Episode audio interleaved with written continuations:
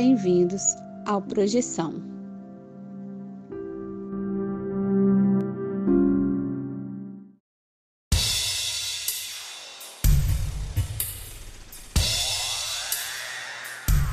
Olá, galera do bem, olá, trupe do Astral. Hoje trazemos para você mais um drop de subjetividade que traz um assunto que talvez você já tenha ouvido falar sobre, mas não tenha lá muito conhecimento.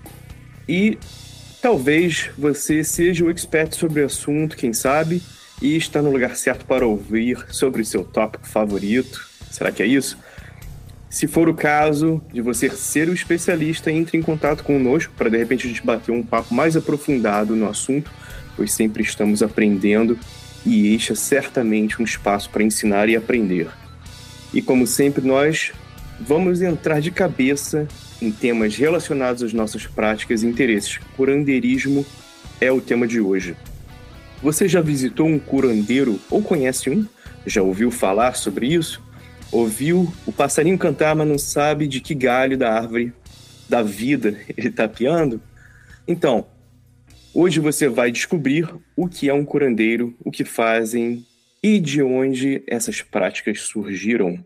Mas antes eu gostaria de te lembrar que está naquela hora de você vir comigo bater, aquele papinho descontraído sobre as projeções astrais, o mundo espiritual e outras subjetividades, e também é aquela hora de você pegar aquela aguinha sagaz, ir para o seu lugar preferido, seja fisicamente ou mentalmente, para curtir esse episódio que foi feito para você, você que curte os papos do sobrenatural e das percepções extrafísicas, e como sempre, para bater esse papo legal, descontraído, hoje eu chamo aqui o meu amigo e respeitável vereador dos sortilégios, Rodolfo Júnior. Fala César, tudo bom? Olá eleitor, olá eleitora, espero que vocês estejam bem.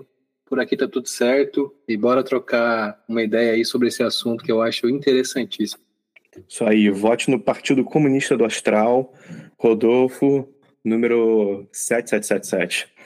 Galera, vou aproveitar também para chamar o renomado arcano primeiro do tarô, aquele que não é o prestidigitador, nem a serpente na rache, sim, representando a tranquilidade, Vinícius Fernandes. Fala, Vinícius. Fala, César. Curti a invocação aí. Valeu.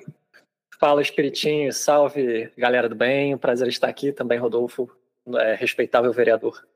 Isso aí, tem que dar um suporte aí para a campanha do Rodolfo. Chegando no ano que vem, a gente tem que votar de novo. Já está com o teu título eleitoral aí do Astral em dia, então vai prestando atenção. Galera, o que é um curandeiro? Definições, existem definições divergentes, mas que dizem a mesma coisa, ou de alguma certa forma a mesma coisa. A gente vai discutir esses pormenores aí durante esse episódio. Vou dar aqui duas definições diferentes.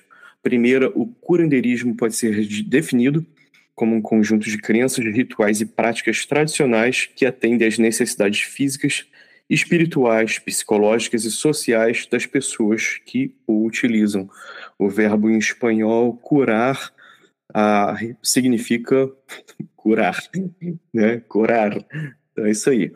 Ah, portanto, o curandeirismo é traduzido como sistema de cura. Legal, né? Então até aí tudo bem, né? Esperado, normal. Agora uma definição aqui que eu achei interessante trazer, porque vai falar muito sobre o que a gente vai estar falando hoje, porque é o curandeirismo nas Américas. Um curandeiro é um curandeiro ou xamã nativo tradicional encontrado principalmente na América Latina e também nos Estados Unidos. Um curandeiro é especialista em medicina tradicional cuja prática pode constratar ou complementar a de um praticante de medicina ocidental. E a gente vai entrar nesse, nesse papo aí, né? Porque a gente está falando de da onde começa esse movimento tal, uma coisa mais antiga, onde a medicina ainda estava meio que engatinhando, não era uma coisa tão oficial quanto é hoje em dia, né? Então, da onde a gente vai começar lá a falar um pouquinho sobre as origens. Interessante porque as relações, ah, eu quero falar um pouquinho sobre as relações com as práticas europeias e indígenas das Américas, né?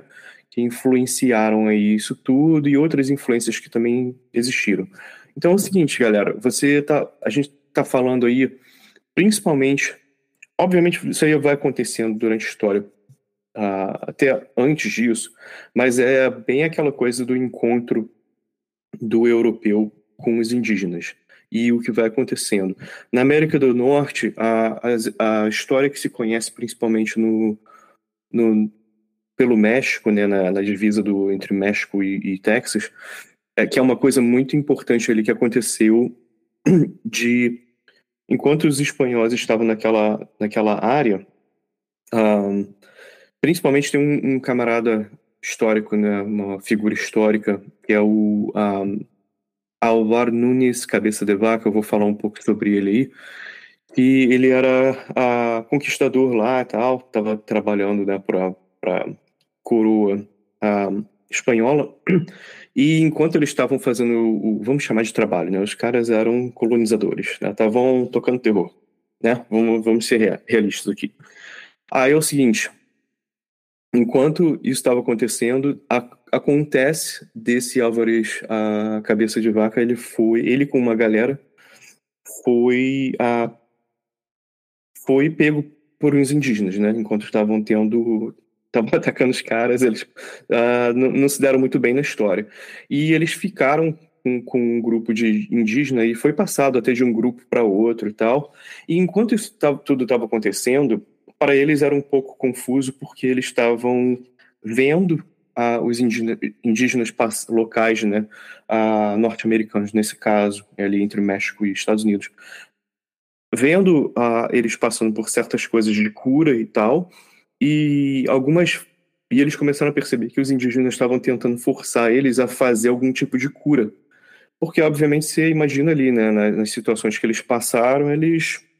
Ah, tinha gente machucada, né, e tal, entre esses questões aí ah, de, de luta entre esses grupos. Só que para eles era um pouco confuso, que eles, pô, como, como é que a gente primeiro que a gente foi preso aqui por essa galera e eles estão né estão ah, estamos aqui com quase com um cativeiro deles e eles estão querendo que a gente cure os caras. Então fica fica meio louco né? Você fica meio confuso ah, não, não entendendo porque culturalmente para eles aquilo era super normal até porque o ponto de vista do, dos indígenas nesse caso era tipo assim ah, eles tinham as questões de curas deles mas eles ah, queriam que eles utilizassem as curas que eles estavam trazendo do, do da, da Europa, né? Só porque era diferente, não porque, né? Para o meu ponto de vista, sem, sem, sem ter um ponto de vista indígena escrito para ter isso, para entender, eu entenderia facilmente daquela coisa da tecnologia. Se você pegou o, o adversário, você quer aprender um pouco daquela tecnologia do outro, né? Então vamos entender como isso funciona. Só que nisso Aí o que que o, o cara fez? Que o cara, o cara, porra, o cara lá, tipo, explorador, né? Colonizador. Ele não era médico, não era, né? Não era, vamos chamar de curandeiro, né? Ou não era, não, não era magista, sei lá, não, não tinha nada disso. Mas o cara pensou assim, bom, tinha as práticas lá, aquelas coisas, sabe aquelas coisas normais que você aprendeu com a tua família e tal, você viu, já fizeram para você, de reza, qualquer coisa assim. Então o cara começou a fazer isso, né? Ele tinha obviamente, sendo espanhol, tinha a questão do catolicismo, o cara começa a utilizar né, o nome do Pai, do Filho e Espírito Santo, faz sinal da cruz e começou a perceber algumas coisas que os indígenas faziam e começou a, a misturar aquilo tudo.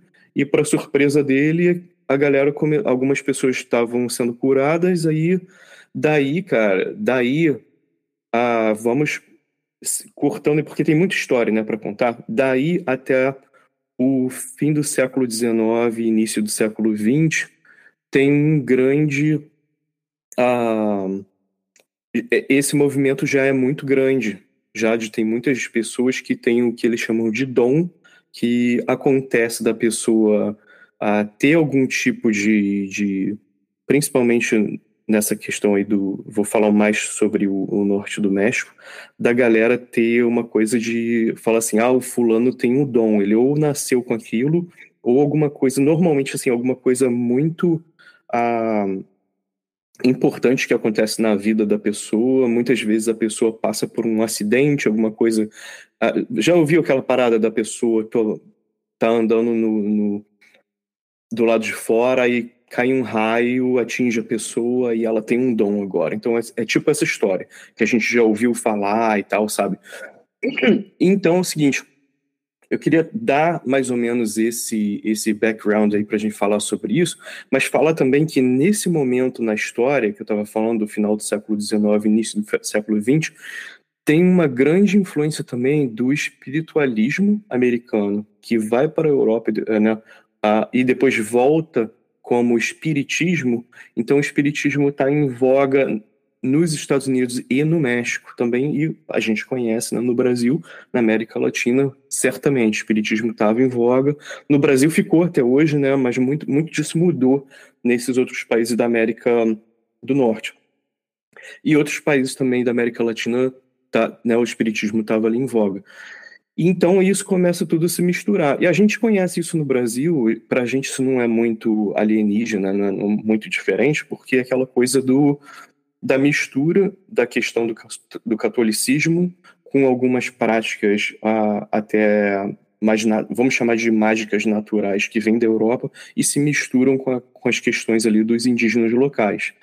Então eu queria dar esse esse background e eu vou estar tá falando hoje mais, eu vou estar tá fo focando no curandeirismo da América do Norte, tá? Mas claro que a gente entende que tem toda uma questão da América Latina e se utiliza a mesma palavra, porque, obviamente, como eu falei, se a gente está utilizando uma palavra espanhola, né, América Latina, a maior parte da galera vai utilizar a mesma palavra por motivos óbvios. Se vocês, ah, vocês quiserem fazer algum comentário, pode me parar a qualquer momento, tá, Vinícius Rodolfo? Mas eu ia só falar, queria fazer esse ponto, porque é interessante quando a gente pensa até no que acontece no espiritualismo e no espiritismo no Brasil, né? Com, até com as questões. Sabe aquela questão do, do uso da ayahuasca, né? E, e, tantas outras coisas. Na América do Norte também tem coisa bem parecida. Também tem ayahuasca em alguns lugares, né? Porque a gente esquece disso. E também tem muito da utilização de psicotrópicos durante em alguns ah, rituais que vão ser feitos de cura. Vai lá, Vinícius. Será que é por isso, é, talvez você saiba, César, é uma curiosidade mesmo, é, que a galera chama, né, os nativos, inclusive, não só aqui na América Latina, nos Estados Unidos, eu também vejo usarem esse termo, o termo medicina, medicina da floresta, né? É, porque sim, sim, se utiliza muito isso. Obrigado, Vinícius. E, cara, bom ponto você falar isso, porque esses caras, eles vão ser os médicos locais né? Porque, por exemplo, aonde você não tem uma medicina, uh, cara, que, que, também é aquela coisa, né? Tipo, é a, é a cultura uh, e a inteligência ali e a ciência local, né? Por exemplo, uma tribo indígena, os caras têm conhecimento das ervas locais e tal, porque eles acumularam aquele conhecimento por tanto tempo, né? Então aquilo ali é literalmente o, o, medicamento, né? E a gente vai utilizar essa palavra medicina. Mas o que eu ia falar, obrigado ao Vinícius por trazer isso, só queria dar esse background rápido. Mas, assim, essa galera, eles estavam. Porque, como a medicina não era uma coisa ainda assim. a mandatória pelo Estado, então essa galera estava fazendo o trabalho ali, tipo, o pajé na, na, na na, na, na, aldeia, né? Tava fazendo o trabalho dele, dando a medicina ali e fazendo o, usando, utilizando o conhecimento dele de cura, né? Não só, nesse caso, não só a física e espiritual. E depois, né, historicamente, começa a ter um, começam a ter atritos. A gente pode falar um pouco mais sobre isso mais tarde, mas vão começar a ter atritos porque essa galera também tá, tá utilizando até, assim, por exemplo, se tem um advento a, da aspirina, é claro que eles vão estar tá passando aspirina para as pessoas que estão precisando, sabe? Então começa aquela coisa assim, ele também está tá prescrevendo a medicação, mas também está prescrevendo coisa tipo assim, ah, tem a maior parte assim do, da informação que eu vou trazer hoje é de um livro, vou mencionar agora e vou mencionar de novo mais tarde. Uh, Borderlands Curandeiros, The, uh, The Worlds of Santa Teresa Urrea e Dom Pedrito Jaramillo ah, são os curandeiros né, da, da fronteira. Ah, e esse livro é escrito baseado ou focado em dois curandeiros que eram que são os mais conhecidos assim na, da galera da fronteira no México, que é o Dom Pedrito Jaramillo e a Santa Teresa Ureia. É, a Santa Teresa estava mais para o lado da Califórnia, né, a, ali Arizona, e Dom Pedrito estava mais para o lado do, do Texas. Na, mas, não, não mais para o lado, estava no Texas. Tá? E seguinte, falando sobre isso, imagina aí, Vinícius, já que você falou sobre, né, falando da palavra medicina e tal, então você vai ter vários problemas que nessa época também, se você parar para pensar, você já deve ter visto a saca aquelas paradas quando a gente está estudando história, aí tem assim umas paradas de medicina antiga, tipo remédio que cura tudo, saca? Tipo uh, pomadas de, de óleo de cobra, umas paradas assim meio doidas. minâncora, né? Come minâncora para melhorar. Mas é o seguinte, brincando com isso, na, nessa época também tem uma questão de muitas pessoas começam a querer criar, ah, tipo em casa mesmo, né? Fazer, ou pessoa que tinha noção de química, ou qualquer maluco que queria só vender alguma coisa, fazer né, umas misturebas e às vezes até baseada em coisa que é coisa que funcionava, mas uh, tinha muita aquela coisa assim de ficar rico, quem vai ficar rico criando um novo produto, né? Que era o início lá da, da industrialização, a industrialização estava tava mais forte. Aí a galera começa com aquela coisa de tipo assim, saca aquelas paradas que antigamente vendia no jornal, né? Aí tipo assim, a propaganda da parada ali Aí, ou passa um cara, um vendedor de porta em porta, ou de cidade em cidade, levando uma cura milagrosa ali para vender, né? A gente já ouviu falar muito isso, mas essa época aí é que isso aí estava batendo. E aí que essa época aqui também tem muito problema com a galera da medicina que começa a querer forçar o Estado a fazer uma coisa ilegal, né? A, fazer, a você praticar medicina sem ter ido à faculdade, que aí começa aquela coisa de ah, vamos normalizar uma coisa, mas também é um, uma problemática, né? Tanto é uma coisa muito importante e boa para gente, que a medicina é normalizada e, e tem, né, tem toda a questão de você ter certificação por um, um, um, lugar e tal, mas também aquela problemática de quem controla isso e se você tiver algum tipo de ah, informação e, e, e e coisa que realmente funcione e de repente não vai ser utilizado porque não está feito né, por aquela organização, aquela instituição. Então começa a ter essa problemática aí. Né? Hoje em dia a gente até entende, aí se separa aquela questão do curandeirismo, aí o cara assim, não, isso é uma questão religiosa, né? Então o cara pode fazer como uma religião, mas ele não pode prescrever medicina, né, o, o remédio. Mas nessa época ainda existia essa área cinza, né, que a galera ainda estava fazendo, né, o que quisesse. E eu vou passar aqui para o Vinícius para fazer um comentário, mas antes disso eu queria falar uma coisa muito importante aí, lembrando que, como eu estava falando, o curandeirismo, assim, no meu ponto de vista, a gente vai chamar isso porque é um movimento, acontecem várias coisas, né, historicamente, mas se você for parar para pensar, também a gente pode chamar isso também o que a gente hoje em dia chama de xamanismo, né? Eu não vou dizer que isso não acontecia muito tempo antes em qualquer grupo de pessoas, uh, né, de seres humanos, no, historicamente em qualquer lugar do mundo. Mas a gente vai chamar isso curandeirismo aí, especificamente essa parada que estava acontecendo na América, uh, nas Américas, né, por esse viés. Vai lá, Vinícius.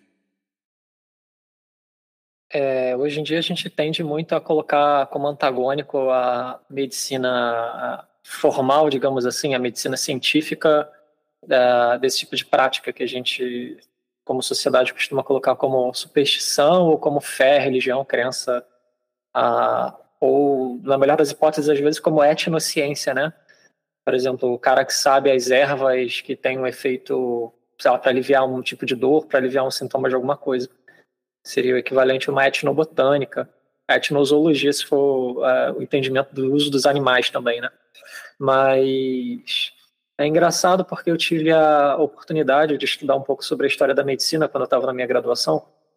E uma coisa interessante que eu me lembro é que a gente atribui a, a medicina ocidental, moderna, a, tendo como origem na Grécia, né? Como várias coisas na civilização ocidental, berço na Grécia antiga, né? Civilização clássica. Tanto que quem faz uma faculdade de medicina hoje, quando se forma, faz aquele juramento do Hipócrates, né? Que seria o pai da medicina, lá da Grécia. E antes do Hipócrates, ainda na Grécia, a, as práticas para se amenizar um sofrimento físico ou para buscar uma cura eram profundamente religiosas e lembravam muito essa prática mais xamânica. Né? Tinham os templos do Asclepio, que era o deus da medicina, e frequentemente as pessoas iam meio que numa peregrinação até o templo do Asclepio, frequentemente dormiam lá no templo e diziam ter sonhos que ou eram curativos ou que mostravam um caminho para chegar numa cura. É, os sacerdotes lá interpretavam sonhos, se eu não me engano. Eles prescreviam algumas coisas, faziam algum tipo de práticas, né? coisas que lembram bastante essa questão do curandeirismo. Isso está bem na origem da nossa ciência, né? da nossa ciência não, da nossa medicina. E é engraçado, porque mesmo com Hipócrates, que é o cara que de fato fez tratados né, por escrito, não, a pessoa está com tal doença, para tal doença a gente trata de tal forma, né? É, mesmo ele tinha práticas que lembram muito essa etnomedicina, se eu posso chamar assim. E uma coisa, um padrão que eu percebi ao longo da história da medicina é como a gente alterna o tempo inteiro entre dois pontos de vista. Um deles é mais reducionista, ele é mais analisar o que você está tendo, ver qual é a causa e tentar combater a causa, que é o que domina hoje na, na medicina moderna. E a gente tem um outro viés que é olhar de forma mais ecológica, mais abrangente, mais holística, né? Então, olhar como é que está a sua vida. Seria o que um naturopata faz hoje em dia também. Como é que está a sua vida, como é que está a sua relação, né? E para essas culturas mais xamânicas, assim, quando eu, eu ouço alguém do ramo falando, parece que para eles a cura é restabelecer a relação correta, né? Então é interessante, são dois pontos de vista que parecem antagônicos, mas para mim eles se complementam de certa forma. Passa a bola aqui de novo para tu.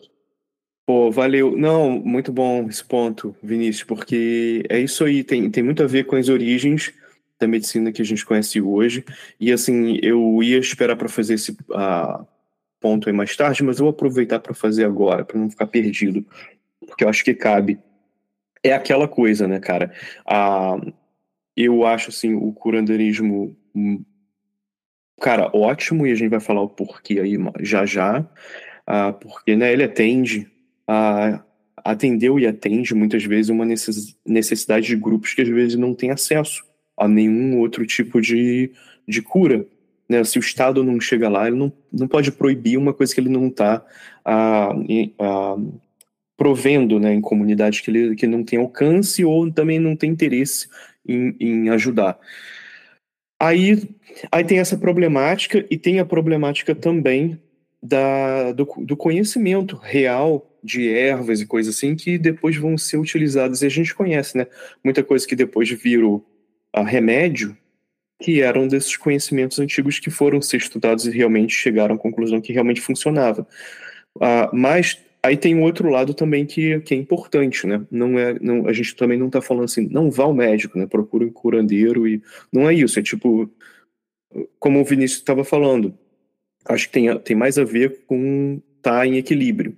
Então, assim, eu acho sempre legal, se você tiver, principalmente numa situação difícil e o que você está fazendo tratamento não está funcionando, ah, de repente tem, tenta outra coisa, mas você não deixa de fazer o outro, né, cara? Então é, é importante ver esse tipo de coisa. Qual, qual o equilíbrio que você está procurando? De repente, será que era psicológico no final das contas? Será que era espiritual, mental? Aí, de repente, se você faz tudo, né? De repente, uma das coisas funciona. Então, ah, e às vezes tem essa, essa problemática, né? Porque esses curandeiros tinham muito esse. Ah, tanto que depois eles conseguiram ah, né, o status deles mais de como ser considerado como uma questão religiosa e, e deixarem os caras fazerem o trabalho deles, porque tinha essa problemática também, até hoje às vezes acontece, de às vezes algum tipo de cura que acontece que a medicina não consegue alcançar e não consegue explicar, e aí, né? Aí o que você faz? Como, como que você vai a, ah, proibir as pessoas de serem curadas com uma coisa que você não consegue curar? Muito complicado, né? Muito complicado, principalmente nessa galera da, uh, da fronteira mexicana, porque imagina assim, isso aí a galera tá passando por uma época de colonização da colonização. Eles já tinham sido colonizados, tinha toda essa questão que eu falei mais cedo lá. Aí depois tem os Estados Unidos tomando aquela parte do, do Texas ali e algumas partes da Califórnia e dizimando a população, né, e, e zoando a parada toda. E você acha que eles estavam dando a, acesso à medicina para essa galera que eles estavam colonizando? Claro que não. E é óbvio que historicamente tem, tem uh, isso registrado. A galera estava passando fome, tinha, estava tendo seca, que, assim, de, aquela coisa de desviar rio e tal. Tava, passando uns perrengues. E aí o que acontece? Uh, os curandeiros eram os caras que tinham acesso. Tem, tem, tem até a história que eu estava lendo nesse livro, que era sobre o, o Dom Pedrito. Era tipo assim: o cara era o único. Era ele e um médico que tinha naquela região, mas assim, imagina assim, cara, que esse estado, o estado do Texas assim, é muito grande, então assim, era era assim, era uma área gigantesca, que era quase assim de vários estados. Imagina assim, sei lá, Rio, São Paulo e Espírito Santo e mais um pouco. Ah, só tinham um médico e esse cara curandeiro. Se a galera estivesse passando mal, tipo, tinha que ir lá ver o cara ou esse médico que viajava. Mas assim, tanto que até esse médico, quando perguntado o que ele achava do Dom Pedrito, ele mesmo falava assim: "Ah, pô, eu não consigo explicar às vezes algumas coisas que ele cura, eu também não vou estar aqui para falar que ele não faz". Porque também o cara também falava assim, tipo, que, que eu vou fazer? Tipo, sou eu e esse cara. tipo, né? Enquanto tipo tinha em outras áreas até próximas, mas um mas fora dessa realidade dessa galera que não tinha acesso, você vai ter médicos ali que estavam tentando forçar a barra para proibir, sabe? E uh, porque eles queriam, porque aquela coisa também é um mercado novo, né? Porque se você chega como médico agora, você vai ser receber ter essa clientela ali local. Aí tem essa problemática, né, também da, da forçação de barra por causa de um mercado. Mas também tem a, a problemática do, do cara ângulo chegando nessa área e querendo ser um médico e não entendendo a cultura local, não entendendo nada da cultura local e não entendendo e falando assim, ah, esse cara aí curandeiro, ele não sabe nada e a galera falando assim, pô, você não tá, o cara não estava nem entendendo que aquela pessoa ali para eles era mais importante espiritualmente do que como, sabe, uma pessoa que ia curar, simplesmente. Então é, é, muito interessante ver essas complexidades aí e toda essa questão que eu estava falando de áreas onde o Estado não chegava. E a gente conhece isso muito no Brasil, né, cara? Essa realidade do Estado não chegar em certos lugares e não fazer o trabalho. Ah, ah, e tem algumas coisas que são proibidas, mas tipo assim, e aí, o que, que faz com essa galera, né, que precisa? E, pessoa, e as pessoas encontram. E a gente tem histórias né, no Brasil de coisas ah, até bem recentes aí, o, que estão acontecendo hoje em dia. Sabe aquela história de ah, clínica ilegal e tal? E a galera vai lá. Mas, pô, a galera tá indo lá por quê, né? A galera tá indo lá porque não tem outra. Não tem um hospital. Né? Então é, é, é uma realidade muito difícil. Eu vou passar aqui a bola já já novamente para o Vinícius, mas antes eu queria falar um pouquinho sobre uh, essa questão. Só para fechar, eu vou falar que o trabalho do curandeiro né, atende às necessidades que o Estado não, não proporcionava ou não proporciona né, para certas comunidades, que era, era o ponto aí chave que eu ia fazer antes de passar para o Vinícius. É por isso, César, que apesar da formação científica, da gente saber que é importante é, ter uma educação científica e tudo isso, eu não me sinto nem um pouco à vontade com certos discursos de criminalização ou de deboche mesmo que seja de práticas tradicionais, em parte porque algumas dessas práticas provavelmente têm alguma eficácia, seja por questão de etnobotânica e tudo isso que a gente já discutiu, né, conhecimento ah, das ervas de forma popular tradicional, seja por meio de mecanismos que a gente desconhece, seja por conta do efeito que a crença das pessoas proporciona, né? O, o, tal do efeito placebo, que eu acho que a gente vai falar um pouquinho mais daqui a pouco, né? É, então, por isso, justamente, que eu acho problemático um discurso mais tecnocrático, assim, de não, a gente tem que padronizar e proibir tudo que não é o formal, técnico, científico, que a nossa cultura provê, porque isso, na verdade, é a gente forçar uma cultura em cima da outra, né? E aí, como é que a gente Sim. faz? É um, é um, é um dilema. Sim, mandou bem uh, falar sobre isso, Vinícius. Agora, uma parada aí que eu tava aqui na pauta e eu já quase que eu passei desapercebido. Uh, aqui é uma coisa muito curiosa, né? Pra gente que é curioso em práticas diferentes, uh, eu queria falar um pouquinho sobre como trabalham ou, esses curandeiros especificamente nessa área aqui do, do norte do, do, do México e sul dos Estados Unidos, né? Naquela área de fronteira ali. E, cara, eu, eu já vi isso também em alguns lugares até com lance indígena amazônico e tal. Tem umas misturas interessantes. Agora, deles especificamente, dessa galera que eu tava falando, cara, é interessante porque, assim, tem um trabalho com lance de utilizar saliva uh, e terra, terra tipo solo, né? Uh, tipo barro e tal, e banhos mas banho com água mesmo. E tem uma parada que, que eu achei interessante, porque, ah, tipo assim, por exemplo, o, esse camarada, né, esse Dom Pedrito Jaramillo, ele prescrevia muito lance de banho, assim, tipo, banhos quentes para homens, para coisa de cura, e, e frio para mulheres. Ah, que tem um pouco a ver com aquela, com aquela aquele rolê do animismo e tal, mas a gente não vai entrar em detalhes aí, mas tem a ver com isso.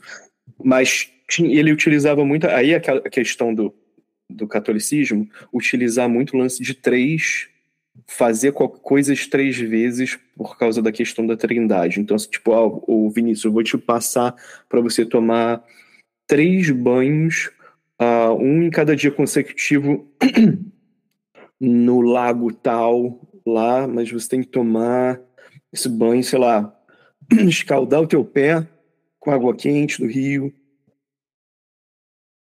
lá específico, sabe? Ou, ou assim, três vezes ao dia, por não sei quantos dias. Tinha muito lance de três. E questão de, assim, pegar, pegar a própria saliva, assim, e passar na pessoa, que hoje em dia é uma parada que a gente olhar e fala assim, pô, não, né? Depois de Covid, tá louco? Vem com essa saliva aí. Né? Aí a gente fica com essa, com essa questão aí, né? Aí, aí sim, tem, sim existem preocupações, eu não vou, tipo, né, me isentar da, da problemática, assim, mas também, assim, interessante também, porque, porque que tinha essa coisa aí da, da, da saliva e tal, uma coisa mais interessante para tentar estudar e entender. Tá? Eu não estou falando assim, isso aí eu já não sei, eu sei que é utilizado, muito utilizado saliva e lance de utilizar terra e banhos né? E também, como falei, ervas e, e, e rezas, e sabe, saca aquele lance do magnetismo animal que a gente falou? Também utilizado, parada muito parecida com os passos que a gente conhece. É, fumaça também, né? Tipo, a gente também conhece no, no Brasil, vê o lance de passe com ou com fumo de rolo, né, ou com, com charuto, aquela parada, mas aí os caras, ah, não, não exatamente com isso, mas com queimando ervas e fazendo aquelas paradas de limpeza, tipo limpeza astral, saca você ela com teu incensinho, mas a galera tinha muito do lance de queimar, né, a queimar as, que eles são, chamam de sage ou algumas outras ervas que são para fazer o que eles chamam de límpia, tipo dar uma limpeza né, no ambiente. Aí tem toda uma questão né, da, da reza que é feita, o trabalho lá energético e tal, mas tem toda uma influência também que vem depois muito grande do, do espiritismo que começa a influenciar nessas questões. Que é claro, uma galera que já curte isso, chega o lance do espiritismo, é claro que a galera vai ter o interesse em aprender sobre aquilo e vai ter uma influência. Agora, uma coisa interessante que eu queria compartilhar com vocês, por exemplo, lendo esse livro aí que eu estava falando, ah, se fala muito na questão assim, o espiritismo era uma coisa muito ah, da elite, sabe? Ah, principalmente mexicana ou, ou, ou, americana. E era uma galera, é aquela parada, é a galera que, que tinha tempo e dinheiro para comprar livro e tinha tempo para parar e ler né, e, e, e se organizar para estudar alguma coisa. Então a galera começa a ver nessa galera curandeira, ah, eles, eles meio que repudiam um pouquinho a questão indígena por causa de questões ah, etnocêntricas, né, racistas mesmo, e uma certa ignorância, mas aí eles começam a entender assim, e falam assim, né, essa galera aí é médium, ó, olha aí os médiums. Porque também, porque tem aquela coisa, se os caras estão fazendo uma questão ali, um trabalho espiritual, tem a ver com o que você está estudando, e você fala, olha ali, ó, Aí os médiums, tá vendo? Esses caras aí são médios naturais. Então começa aquela questão de se mesclar a questão do, uh, do do que eles chamavam de, de. Eles empurravam que eles achavam que era uma coisa mistificada, mas aceitavam a questão do curandeiro. Aí essa parada meio que explodiu. Aí muita gente vai ter interesse na mídia da época, que eram jornais, né? E até essa pessoa aí que eu estava comentando, que o livro é baseado em, em duas pessoas, né? Na, na Santa Teresa Dom Pedrito, a Santa Teresa, ela vira bem que um, tipo uma superstar da, dessa parada, sabe? E a história dela é bem interessante. Eu não vou fazer isso aqui hoje, que vai ser muito longo, mas a gente pode até ter uns especiais aí de cada um. Mas a, ela aprendeu muito com, o pessoal indígena e depois ela vai parar. Ela, ela tem um problema sério porque a, ela faz um suporte a uma galera indígena que começa a essa galera indígena tá sendo a tá sendo uh, maltratada mesmo, morta, né? Estão tentando tomar a terra deles e eles se rebelam e essa galera é seguidora dessa Santa Teresa. Eles, eles curtem muito o rolê dela.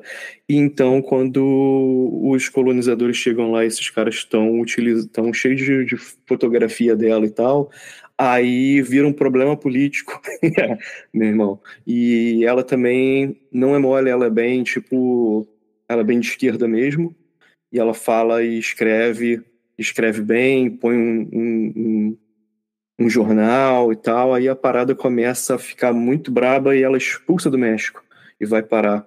Ela tem que ir para a fronteira e, e, viver nos Estados Unidos, né? Ela vai para uma área ali no Arizona, fica ali um tempo, começa a fazer o, o lance uh, do curandeirismo dela de novo lá, e muita gente uh, anglo vai conhecer o trabalho dela, assim como do Dom Pedro, uh, do Dom Pedrito também acontece muita galera anglo vai conhecer, mas aí essa Santa Teresa vai parar na Califórnia, aí ela já já tá assim em jornais, aí ela já está viajando, vai para sabe, vai para tudo que é lugar e já tem uma ideia de querer visitar o rodar o mundo e falar sobre curandeirismo e tal. Aqui no final ela não consegue viajar o mundo inteiro, mas a, a informação dela começa a ser espalhada assim e vai ser conhecida em vários outros lugares até chegar na Europa, que é uma coisa interessante de pensar. Mas e ela também está passando esses perrengues aí da, da questão também que é importante da, da, da medicina que começa a se estruturar com, com o, o governo e querer né, forçar uma barra para para tirar o direito da galera de fazer isso. Então, é, é, vira uma problemática e séria. E tem toda uma questão relacionada também com o racismo que eu estava falando, né? Falar. Agora, vamos falar um pouquinho sobre uma coisa importante, né? Que deve estar tá aí, de repente, coçando sua orelha pensando sobre charlatanismo é importante falar sobre isso, né? Como não? A gente não pode deixar de falar falar sobre o curandeirismo e charlatanismo, assim, o, o, real perigo do charlatanismo puro, né, o trabalho a o trabalho do cara que é o charlatão mesmo, que vai te vender um negócio que realmente não funciona, que a gente conhece infelizmente até hoje, isso acontece com remédio, né, até, é, que é uma parada tão absurda, quando fabricam pô, remédio falso e de repente vai na farmácia tá comprando remédio achando que o remédio não é, uma parada bizarra. Crime mesmo, tem que ser realmente ah, né, E, pois, é, é, tão absurdo só em pensar que esse tipo de coisa acontece. Mas tem um charlatanismo também do, do cara lá, que é, o, que é o, também o curandeiro, que vai fazer a parada. E a gente tem exemplos aí que a gente pode discutir já já sobre. Mas é importante falar sobre isso, lembrando que é o, é o mundo, né, cara? Pessoas são pessoas e coisas horríveis acontecem. Mas também tem a questão aí do trabalho circense, ah, principalmente nessa época aí que eu estava mencionando, do final do século XIX, início do XX, ah, principalmente nos Estados Unidos tinha muito essa parada de tipo assim, um lance de entretenimento mesmo, sabe? Você já deve ter visto isso em filme daquela parada antiga do chegar um, uma parada tipo um circo na cidade, aí é uma igreja, mas aí é um cara que cura e tal, e uh, não é por nada não, a gente vê isso aí até hoje em várias outras formas, né? Assim, tanto no lance que a gente vai chamar de espiritual, a de, a, de espiritismo, quanto em igrejas, né? Então, é bem complicado essa questão aí do, do charlatanismo. E também falar sobre agora, agora tem, a, tem essa questão, né? Vinícius falou, a gente ia falar sobre isso. A charlatanismo ou o efeito placebo? Porque também tem coisas aí que vão acontecer e vão funcionar. Agora, tem as coisas que vão funcionar porque é placebo e tem as coisas que vão funcionar porque são ah, realmente, como a gente falou, de repente uma questão de utilizar uma, alguma erva, alguma coisa que realmente vá curar ou coisas que realmente não vão explicar, né? A gente já falou aqui nesse programa tantas vezes sobre ah, o reiki, por exemplo. De, de repente você faz uma sessão de reiki e cura uma parada que funciona melhor, melhor do que placebo, e aí? E aí, o que, que você faz com isso, né? A gente não sabe como funcionou, de repente não consegue nem replicar, mas a parada funciona e não, talvez não funcione para todo mundo, mas e aí? Agora, se funciona, tem problema? Essa é a pergunta aqui que eu vou querer trazer, de repente, para ver se vocês fazem algum tipo de discussão, o que vocês acham, e vou abrir para o Rodolfo Vinícius fazer algum tipo de comentário. Rodolfo, você quer falar sobre isso? Cara, eu queria só acrescentar é, especificamente sobre isso, né? Que a gente precisa conceitualizar o que, que é o charlatanismo, o que, que é o curandeirismo, o que, que é crime no Brasil. Ah, o Código Penal brasileiro ele coloca como curandeirismo, né, o crime de, né, esse conceito mesmo que o César passou, de enganar as pessoas e vender um medicamento falso. Enfim, tem até a ideia, e o nome traz essa ideia da gente vai direto para o curandeiro e pensa diretamente no curandeiro. Mas, por exemplo, durante a pandemia aqui no Brasil, a gente teve kit Covid, com cloroquina, ivermectina e remédios totalmente ineficazes. Então, o que a lei brasileira, no nosso caso aqui, né, é, criminaliza é o charlatanismo, ou seja, o você tentar vender e ganhar dinheiro em cima de, de desconhecimento da pessoa, vendendo remédio falso, vendendo erva falsa, enfim, a gente até tinha muito caso, muitos casos desses na faculdade para conseguir diferenciar o que é um curandeiro mesmo, né, a famosa benzedeira ali do bairro, do charlatão. Então, hoje a gente vê essa prática de charlatanismo difundida, como você disse, no próprio meio espiritualista, o pessoal vendendo pedra e dizendo que essas pedras fazem milagres. Tem também a questão da, das igrejas evangélicas, né? Algumas delas vendem travesseiro santo, vassoura ungida, é quase uma vassoura do Harry Potter, né? Se eu vou pensar. E aí é para enganar e ganhar dinheiro. Você, você, consegue perceber, assim, se você tiver um pouco mais de, de cuidado na hora de, de verificar né, tipo de, de venda milagrosa, aquele elemento de é, mercantista mesmo, de ganhar dinheiro em cima daquilo, né? Então acho que é uma, uma questão de conceitualização.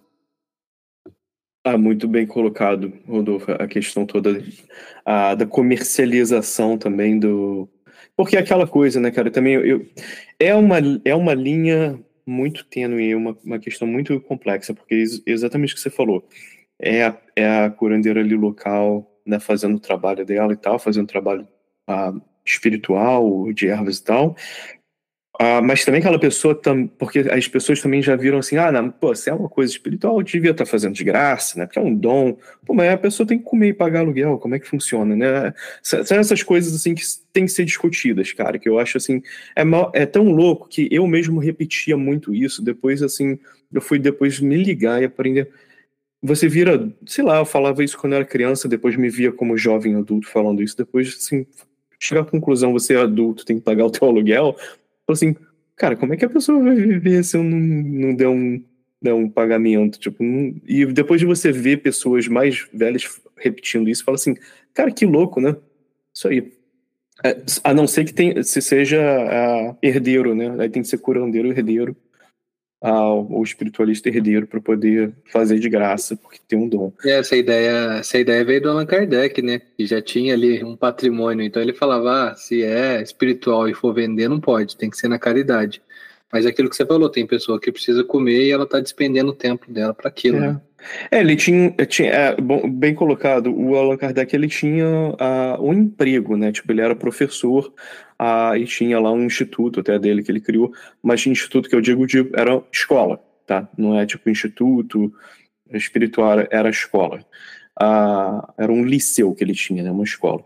Mas, tipo assim, eu até entendo isso, por exemplo, a gente faz esse trabalho aqui do, do, do podcast toda semana de graça. Tipo, a gente, né, eu gasto dinheiro no final.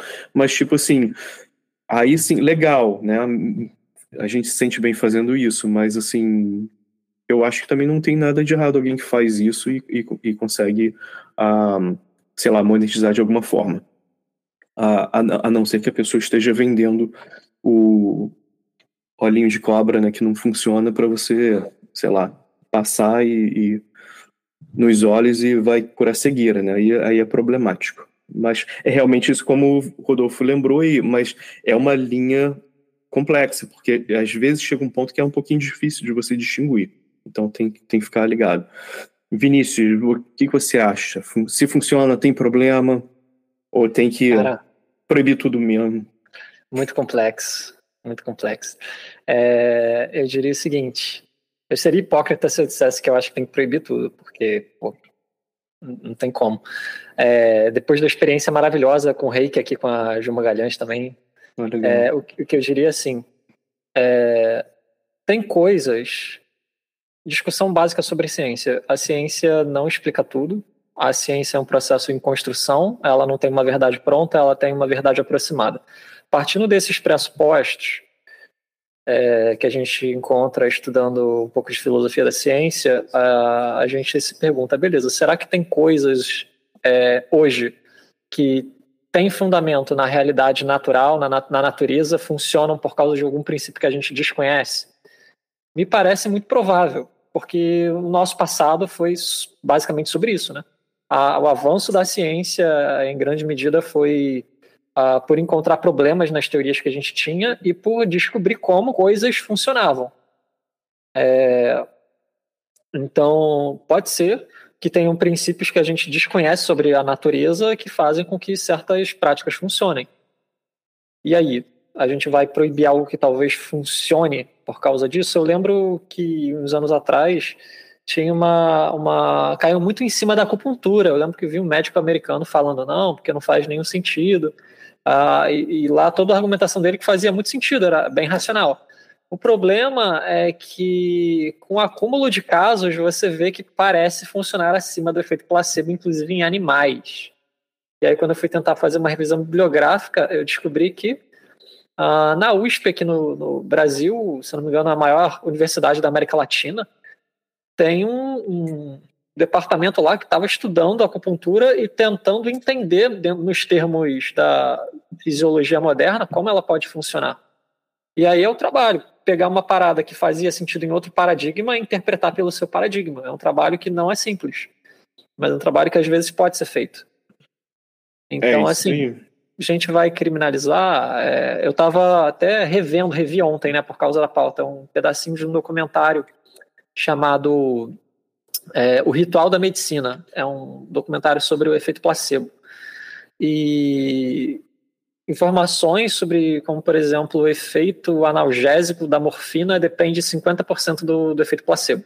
Sim. O, o, quanto da prática médica ordinária, né, moderna, é, depende do investimento de fé, de confiança e da relação médico-paciente. E muito dessas, dessas é, tradições, né, que a gente pode até querer chamar de arcaicas às vezes, o que elas focam é justamente na relação. Então elas estão atacando o foco ali que a gente acaba perdendo de vista quando a gente foca numa medicina muito mecanicista. Né? Dito isso, eu diria, se funciona, tem problema? Do ponto de vista mais pragmático, não. Agora, de um ponto de vista ético, eu diria, tem que ver se está tendo uma exploração econômica excessiva ou se é justo, porque, como vocês sabem, né? Dar de graça que receber de graça, mas o tempo da pessoa não é de graça, né? O tempo é. na, nossa, na nossa sociedade, o tempo é dinheiro e o tempo que ela gastou e o recurso que ela investiu para aprender alguma prática também né? tem que ser levado em conta. E tem aquela problemática aí que a gente falou nesses, nesses curandeiros que eu mencionei hoje não não tem esse problema. Mas como a gente mencionou também essa questão aí a do charlatanismo, eu queria até fazer uma pergunta, pedir para o Rodolfo de repente trazer um pouquinho daquela discussão daquele do exemplo do, do João de Deus e tal, sabe? Assim, só para tipo ter uma ideia assim melhor para a galera também lembrar, né, que é importante ficar de olho.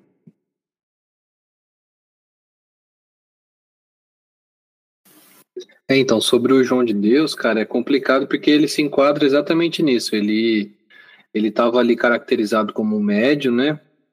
E depois se descobriu que ele estava assediando sexualmente inúmeras mulheres, a própria filha, enfim. Está preso. Se eu não me engano, ele tinha sido é, transferido para a casa dele, mas é, ele é um bom exemplo para a gente verificar é, esse cuidado todo que a gente tem que ter na, na hora de, de verificar uma cura milagrosa, né? Porque você, você via ele atendendo, era, era uma coisa de doido, assim. Para mim, era o limite, assim. Quando eu vi como, como ele atendia, como que funcionava, eu falei, não, daqui para mim eu não, eu não consigo acreditar mais. Porque era um lance de colocar tesoura dentro do olho, a tesoura pendurada dentro do nariz da pessoa, enfiava faca, sei lá, um, um bisturi, umas facas dentro do, da boca da pessoa.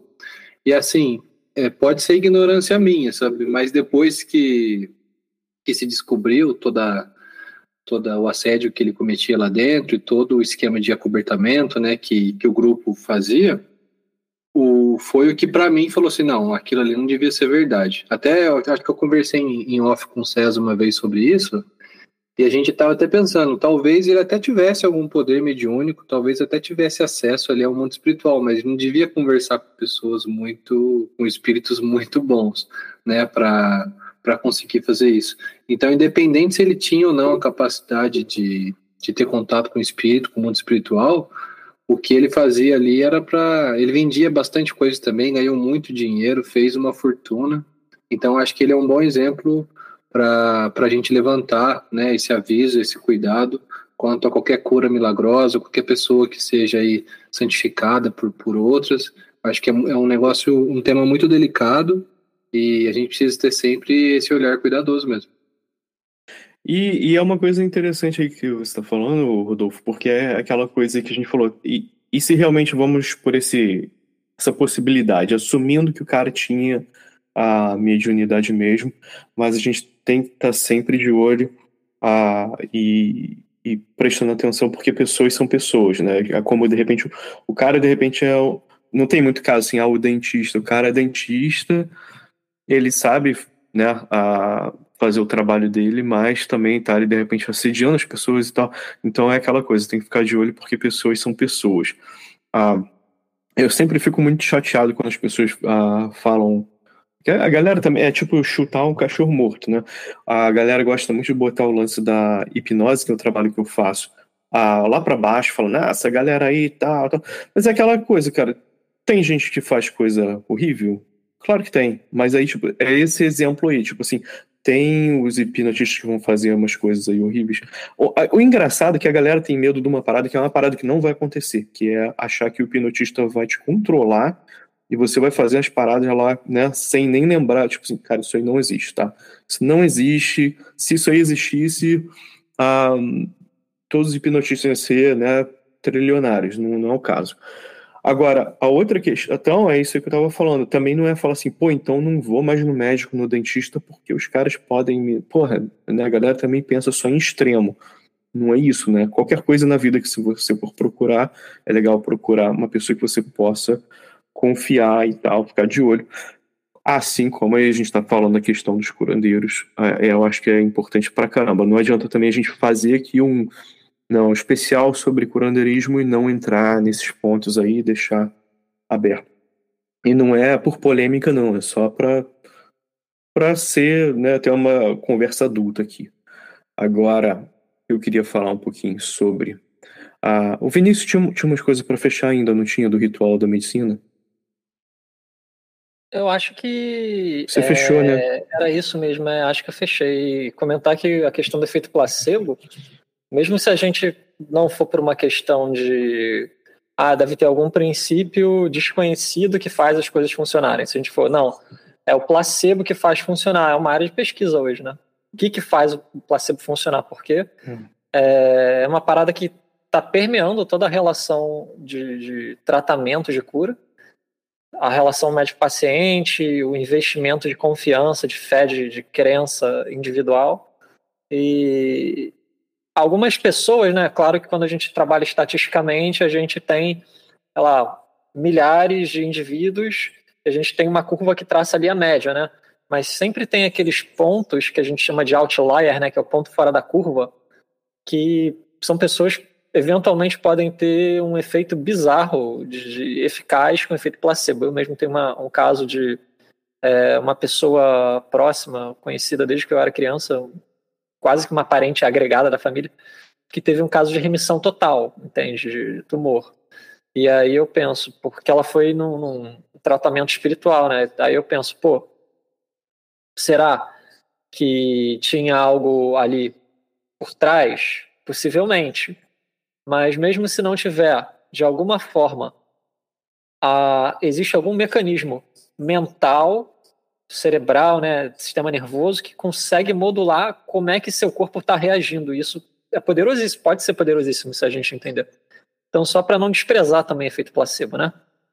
Sim, falar com autoridade, né? Aquela coisa que é sabida pela medicina e, e, eles curtem, né? Tipo, só de você ir no médico, de repente você já se sente melhor. Isso aí é uma coisa, é, um, é uma parte do efeito placebo que é super positivo, né? Ah, e, e pô, se está funcionando, né? Você, o seu trabalho é curar as pessoas, que bom.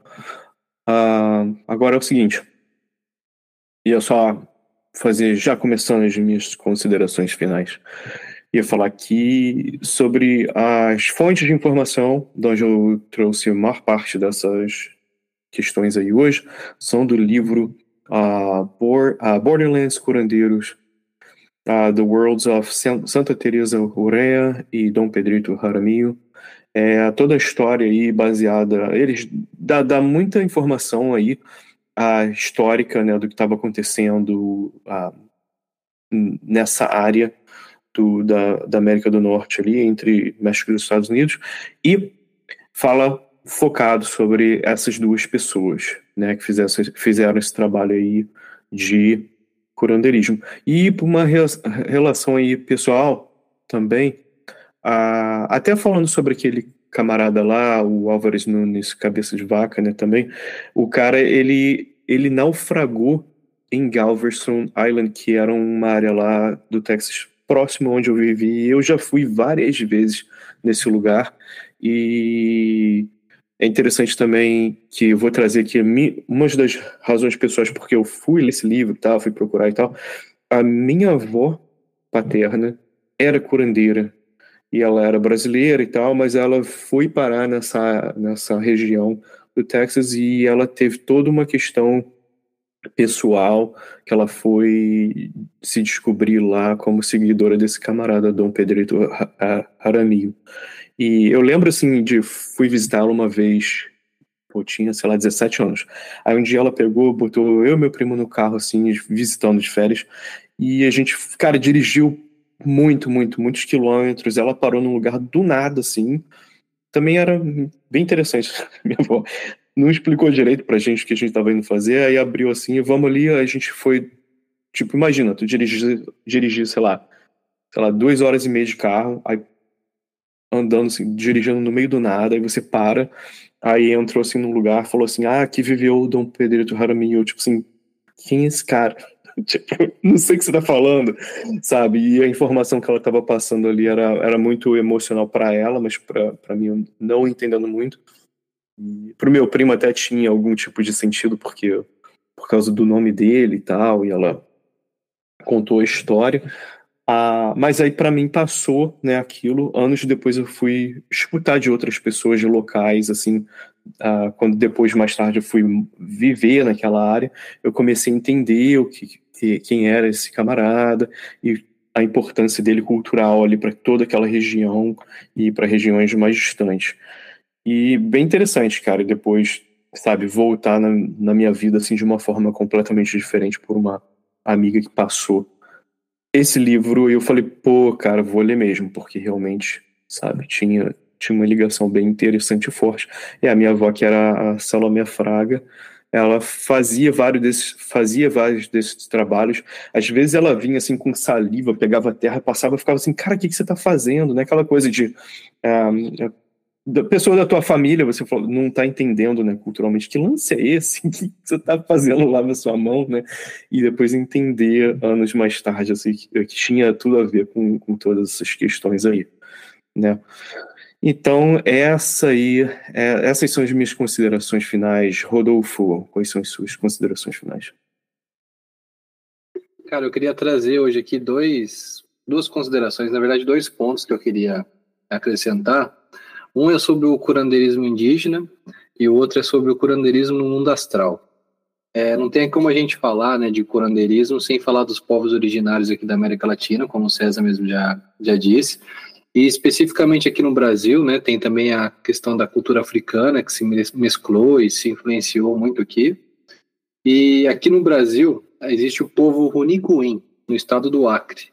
E eles criaram na verdade, um pajé, ele idealizou esse livro e criaram o Livro da Cura, que é um livro que coleciona uma tradição milenar de cura através de plantas, ervas, e que foi idealizado por esse pajé Agostinho e Camuru. É, esse livro foi feito com a colaboração de 22 pajés de diversas é, aldeias ali do Rio Jordão, no Acre, acompanhados por etnobotânicos, botânicos, enfim. E o legal, cara, é que os os pajés eles sempre relatam, né, se utilizar dos sonhos para encontrar as ervas para certa, para curar, para resolver situações, tipo, ah, ah o casal não está se resolvendo, usa essa erva, passa no corpo que vai resolver. Então, assim, os sonhos sempre são um acesso para captar essas informações. Isso eu acho muito interessante. Além disso, que eu também achei legal, maneiro, né, como vocês dizem, que eu achei maneiro é que os Ronicuim, especificamente, eles relatam que no chamado jardim medicinal que eles têm lá, as plantas são divididas em cinco tipos. O primeiro tipo é das que foram criadas por uma entidade divina. Eu até procurei qual era o nome dessa entidade, mas infelizmente não achei. Eu preciso procurar mais sobre a mitologia das, do, dos Queen. E outros quatro que foram criados pelos espíritos dos pajés desencarnados. Os outros quatro tipos de planta, né? E interessante como a técnica dos pajés, como eu disse, muitas vezes se utiliza dos sonhos, como se diz em Tupi-Guarani, os, os sonhos são os akanã, e me fez pensar que parece um conhecimento que é construído quase que ininterruptamente, porque os pajés eles desencarnam e eles continuam o trabalho do lado de lá, se comunicando com os seus sucessores. Esse pajé, é, inclusive o Agostinho Camuru, ele queria muito fazer esse livro, compilar toda essa tradição no livro da cura. Ele acabou desencarnando cinco dias depois da finalização do livro. E aí hoje quem toma conta ali da, dessa tarefa na, na aldeia dele é o próprio filho. É, um outro ponto também que eu gostaria de trazer, né, como eu disse, é um lance meio doido, assim, a existência do curandeirismo no mundo astral. Eu já li alguns relatos de projetores e inúmeros relatos de pessoas que acessaram a dimensão do mundo espiritual, por exemplo, através das EQMs, né, as experiências de quase morte. E interessante que elas relatam que foram tratadas por curandeiros que tiveram seus corpos astrais curados de doença e que depois retornaram para o corpo, e muitas vezes essa doença também acabou acontecendo no corpo físico. E aí eu vou tomar liberdade aqui para trazer um relato do meu irmão Gabriel, como de costume, né, eu sempre trago um relato dele. E eu achei interessante porque tem tudo a ver com o curandeirismo no mundo astral. É, nessa projeção dele, estávamos eu e ele. A gente foi levado em projeção né, até uma casa de duas senhoras. Segundo a informação que ele recebeu, eram benzedeiras. Tinha lá todos um, colares de miçangas, todo um estilo assim de benzedeira mesmo, aquela, aquele estereótipo que a gente pode ter. Aí uma delas, cara, amarrou uma tábua entre os meus pés e avisou o Gabriel que uma energia subiria do chão e entraria pelo meu corpo ali, talvez pelo chakra básico, né? E que depois disso eu ficaria grog, que não era para ele assustar. E foi o que realmente aconteceu. Segundo ele, eu fiquei meio abobado e a partir daí, como se eu tivesse ficado meio anestesiado de pé, ela começou a fazer um tratamento em mim, com erva, com, com fumaça, né? E aí, quando chegou na vez dele, de ser tratado, no momento da entrada de energia, ele perdeu a lucidez e acordou. Então, queria avisar o ouvinte, se você não sabia, agora você sabe, também dá para ser tratado por um curandeiro no mundo astral. Talvez é isso também, muitas vezes, o que os pajés acabam encontrando né, durante, durante a projeção. Então, achei muito interessante, porque é uma realidade que, como eu disse, é um trabalho quase que ininterrupto. A pessoa pode fazer essa tarefa aqui desencarna e continua fazendo o trabalho do lado de lá. Isso aí, bem, bem uh, me lembra muito as questões aí de cura espiritual, né, descrito no espiritismo, mas aí por um viés uh, dos povos originários, que eu acho muito maneiro. Curti muito você trazer isso, agora eu vou até tava procurando aqui esse livro já. Maneiro pra caramba. Aí, maneiro, né? Rodolfo já, já uh, adotou. Maneiro, maneiro. Tá. Depois até a gente pode fechar com o reggae do maneiro, né? Tô brincando. Vai lá, o Vinícius, considerações finais. Tá, eu vou falar aqui em carioquês também. é, eu queria fechar com um pequeno caso histórico. É, é uma coisa que eu acho muitíssimo curiosa, que até o século XIX, o ato de se lavar as mãos antes de se lidar com pacientes era considerado superstição. Então, às vezes, um médico, antes de fazer um parto, ele estava estudando anatomia, manipulando cadáveres, sem luva. E aí ele achava uma ótima ideia manusear a paciente, a gestante ali, fazer o parto uh, após tocar em cadáveres, né? É, o que acontecia é que era muito comum as mulheres terem febre purpureal, que é causada por uma infecção bacteriana. Na época a gente não conhecia a bactéria praticamente. Né? A gente não sabia que elas poderiam causar infecções, nem sabia da existência desses micro-organismos. É... O que aconteceu é que um médico húngaro observou que as parteiras, por outro lado, tinham o hábito de lavar a mão e que as gestantes atendidas pelas parteiras tinham muitíssimo menos febre purpureal e a maioria delas sobrevivia, ao contrário das médicas atendidas da, das pacientes atendidas pelos outros médicos.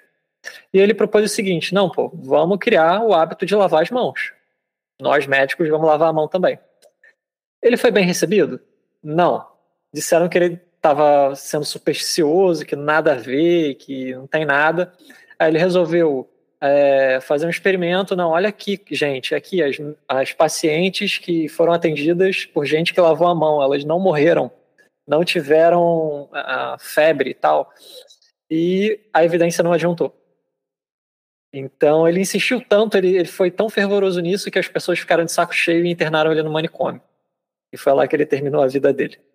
Então, com esse caso histórico, eu queria dizer assim: possivelmente existem coisas até esse momento desconhecidas. E tentar observar o mais sistematicamente possível. O efeito pode levar a gente a avançar. Então, para a gente manter a mente aberta com o que a gente acha que é só superstição, porque talvez não seja. Se não tiver um fundamento material, ainda assim tem a questão do placebo, da relação toda que a gente conversou. Mas e se tiver algum fundamento e a gente ainda não consegue mapear com a nossa ciência? Fica aí a reflexão. Isso aí, é muito importante. E com toda todo esse pensamento aí, obrigado por vocês dois trazerem todos esses pontos aí. E agora com essa, especialmente com esse ponto que o Vinícius trouxe, você ouvinte vai pensando aí, vai focando e nunca se esqueça, Continue viajando para encontrar a si mesmo.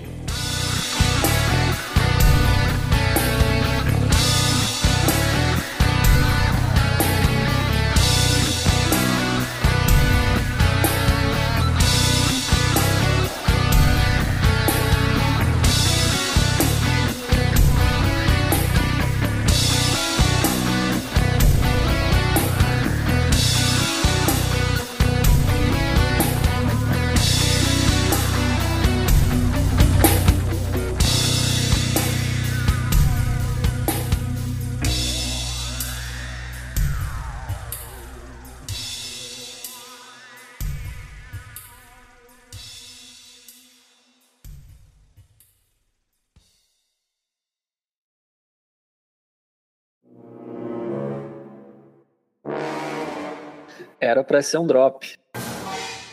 Era para ser um drops, mas é um. É, o- é o. É um tablete. É a caixa, é a caixa de. Uma House. caixa d'água. É uma caixa É. d'água. Uma caixa d'água de conhecimento, meu amigo. Um dropão. Fica aí o, o extra também aí. Drop. Era pra ser um Dropando drop, maneiro. não foi dropando maneiro.